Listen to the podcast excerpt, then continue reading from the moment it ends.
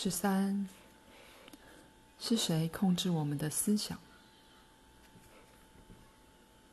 现在只剩阿纳斯塔一人，他缓缓地走在山谷枯萎的草地上。他的家族不久前才在这里生活。在一片寂静中，他试着思考如何控制自己的思想。小女孩心想：如果思想是最强的能量，有什么可以控制它？如果我有这种思想能量，我体内有什么比它更强的呢？为什么聪明绝顶的长老们在集会上教了我们一切，唯独漏掉如何控制思想呢？难道是他们不知道吗？最强的能量仍然控制不了，一下往某个方向去，一下又朝另一个方向去。就算我的体内有这种能量，但如果没有办法控制，那它也不属于我。或许有人可以诱惑这种能量到他身边，与他玩玩。既然他在我体内，表示他在跟我玩某种游戏，我却不知道。阿纳斯塔不断的思考思想的力量，就这样到了日落，甚至到了就寝时间，他仍绞尽脑汁的想。隔天早上起床时，阿纳斯塔未如往常般看到长毛象丹站在小屋旁。他以前总在小女孩起床时站在旁边，但今天不在。阿纳斯塔在小河沐浴时，丹仍然没有出现。他开始叫他，对着草原的方向大喊：“丹，丹！”他依旧不见踪影。前天晚上，小猫不在他的身边，早上也没有出现。阿纳斯塔认为他们离开了。长毛象得吃大量的植物，但植物越来越少。所以，为了避免平白无故的饿死，丹才离开。小猫也跟他走了。但我不会离开，阿纳斯塔心想。将草纤维织成的被单披在肩上，毅然决然地往山的方向走去。山后的冰河正步步逼近，阿纳斯塔沿着小径爬向山顶，又开始用力地思考。如何运用人类的思想这种最强的能量？该怎么做才能让冰河停下来？上山后，他站在山的顶端，迎着风将披肩裹住身体。凛冽刺骨的寒风吹乱他的头发，使他额头上的心形胎记露了出来，又被盖住。但小女孩没有理会寒风。只是一直观察下方的情况。下方的山脚没有任何绿地了，从这一头到那一头，视线所及都是冰河。一块块的冰往山的方向前进，个个巨大无比。但这还不是主要的冰河，后面还有更大的冰层推着。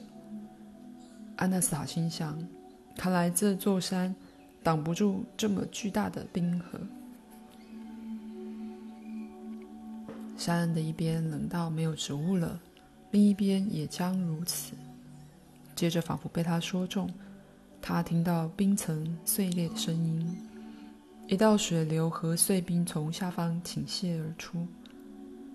冰层顺着融冰越来越靠近山，一路上不停地铲起前方的土。推着倒掉的树木，阿纳斯塔望向最高的冰层，被眼前的景象吓到了。长毛象丹站在那里，头顶着巨大的冰山，在这庞然大物旁，长毛象看起来也没那么大了。阿纳斯塔马上想起，丹曾认真听他说，思想的能量可以做很多事情。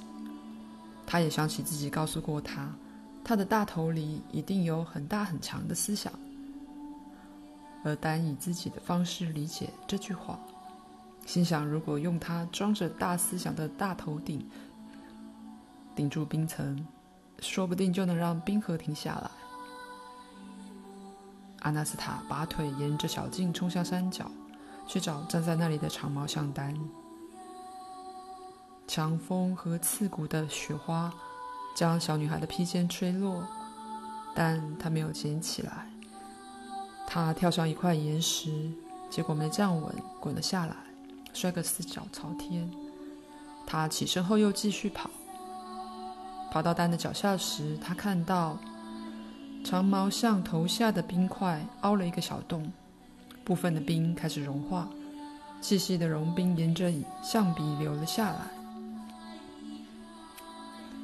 长毛象在寒风中颤抖，阿纳斯塔在他的脚下看到同样冷得发抖的小猫，他和丹一样，用头顶住冰块，想要阻止冰河前进。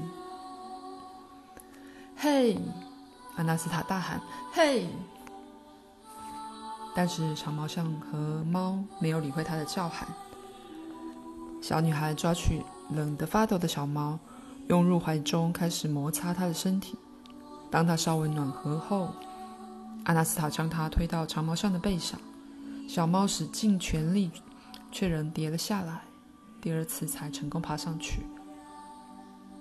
阿纳斯塔站在岩石上，想办法靠近长毛象的耳朵，并轻轻地对他说：“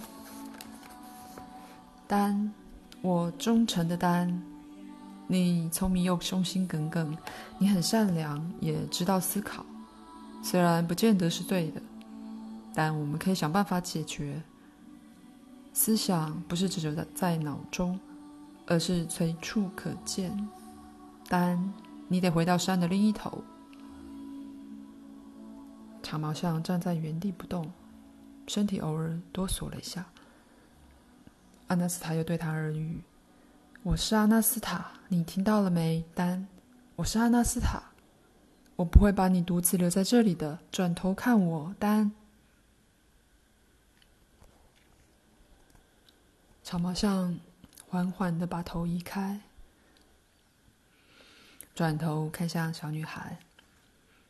她额头茂密的毛发全湿，看着小女孩时几乎睁不开眼。他使劲举起鼻子，用末端触碰阿纳斯塔的肩膀。他的鼻子相当冰冷。阿纳斯塔用双手握住象鼻，边摩擦边哈气，觉得这样可以帮他暖暖身子。小女孩的确温暖了他，但不只是哈气给他的温暖，还有一种更温暖、更有意义的东西。长毛象听从阿纳斯塔的命令，让他牵着鼻子走，如同牵手般带领着他。但寸步难行的，终于爬上山顶。精疲力尽的小女孩坐在倒下的树干上，指向依然翠绿的山坡，命令长毛象下山。去吧，丹，下山，走去你的草原，好好休息，恢复体力。那里还有东西吃。阿纳斯塔坚定地说：“去吧，丹，下山。”长毛象听从他的命令，缓缓的沿着小径走向依然翠绿的山谷。走了十步后，他转头对着阿纳斯塔，将鼻子高高举起，大声鸣叫，就像上次那样鸣叫一样。当时阿纳斯塔在山谷间奔跑，请求家乡不要在冰河面前放弃，大喊一声：“嘿！”打破宁静时，长毛象也跟着鸣叫。阿纳斯塔像上次那样用力大喊：“嘿！”挥手示意他继续往下走，但依从主人的命令缓缓下山，他却稍事休息后。阿纳斯塔站在石块上，再度望向前方一片冰川的景象。他轻柔而坚定地说：“我是人，我的思想强大，我要用我的思想对抗你，冰河，你马上停下来，退到你原来的地方。我用思想命令你。”下方再度传来冰块碎裂的声音，冰河依旧缓缓靠近山。一阵寒风吹向小女孩的胸膛，似乎想要把她吹倒。退回去，冰河！我命令你退回去。冰裂的声音再度传来，冰河仍往小女孩的方向前进。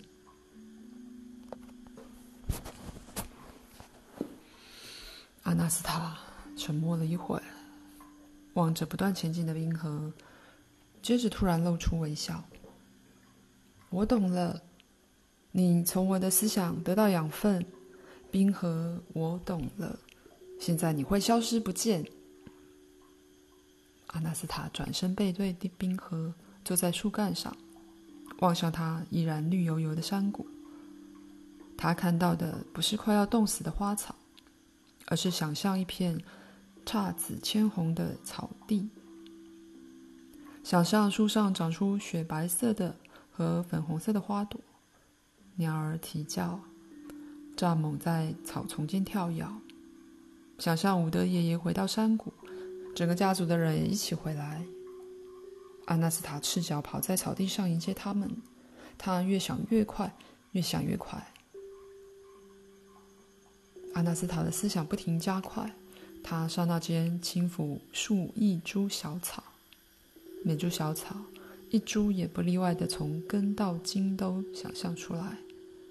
它让阳光照着每株小草，用雨水滋养它们，用微风轻抚它们。阿纳斯塔在倒树旁边的石块上睡着了，寒风不停的从背后吹着他。他虽然睡着了，思想仍一直加快。思想就像急速的闪电一般，碰触了周遭的一切，万物因而苏醒，空间中诞生新的生命。阿纳斯塔的整片家园似乎从沉睡中醒了过来。即使小女孩阿纳斯塔一睡就睡了数千年，她的思想依然继续运作。她的思想。强大的人类能量在山谷上方游荡，轻抚着昆虫、小草、小猫和长毛象丹。冰河开始颤抖、碎裂，连前进一毫米都办不到。冰河渐渐融化，融冰沿着山谷外围流入河川和湖泊。冰河融化了。无力抵抗人类思想这个宇宙最强的能量。